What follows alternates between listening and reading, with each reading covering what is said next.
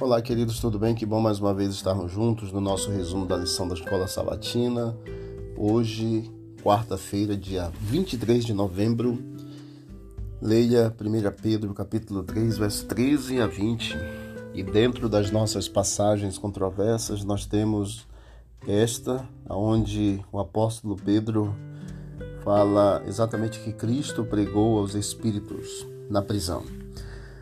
Como Cristo pregou aos espíritos em prisão nos dias de Noé. Cristo pregou aos impenitentes antediluvianos por meio de Noé, que foi instruído por Deus. Alguns comentaristas que creem na imortalidade da alma apontam que Cristo pregou aos espíritos em prisão enquanto Jesus Cristo descansava na tumba. Para esses comentaristas que acreditam na imortalidade da alma, o Espírito de Cristo foi para o inferno e pregou aos espíritos desencarnados dos antediluvianos. No entanto, essa ideia fantasiosa, ela é antibíblica, não é aceitável, pois não há uma segunda oportunidade de salvação para os mortos. Então, a pergunta é por que Jesus pregaria para aqueles que não tinham mais chance de salvação?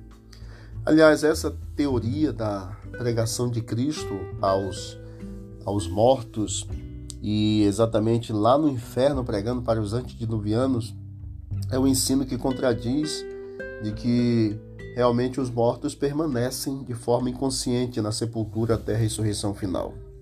Se esse verso de 1 Pedro, capítulo 3, verso 13 a 20, quisesse dizer que Jesus, enquanto esteve no túmulo, desceu ao inferno e pregou aos ímpios antediluvianos, porque somente eles ouviram sua mensagem. Não havia outros perdidos queimando no inferno com eles, somente esses de forma exclusiva, né, exclusivista e específica teriam a oportunidade de salvação?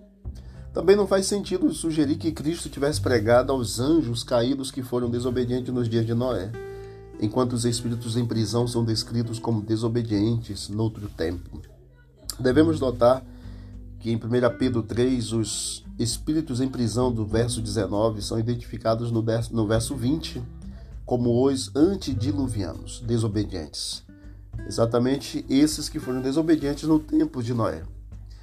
A pregação aos antediluvianos foi realizada por Noé, que foi instruído por Deus e se tornou pregador da justiça para seus contemporâneos. Pedro então enfatizou o que significa ser fiel ele não tratou do tema do estado dos mortos, ele está tratando do tema da fidelidade ao Senhor dos que foram fiéis no tempo de Noé. Então, aqui a pregação foi por meio de Noé, que Cristo pregou aos espíritos antes diluvianos, as pessoas que não aceitaram ao Senhor no tempo de Noé. Que Deus abençoe você, Deus abençoe a toda a sua família e a todos nós. Vamos orar. Senhor Deus, obrigado pelas orientações da tua palavra. Obrigado pelas bênçãos do céu, pela companhia do Senhor. Nos ajude sempre a entendermos as, as tuas verdades e praticá-las em nome de Jesus. Amém. Deus abençoe a todos e vamos que vamos para o alto e avante.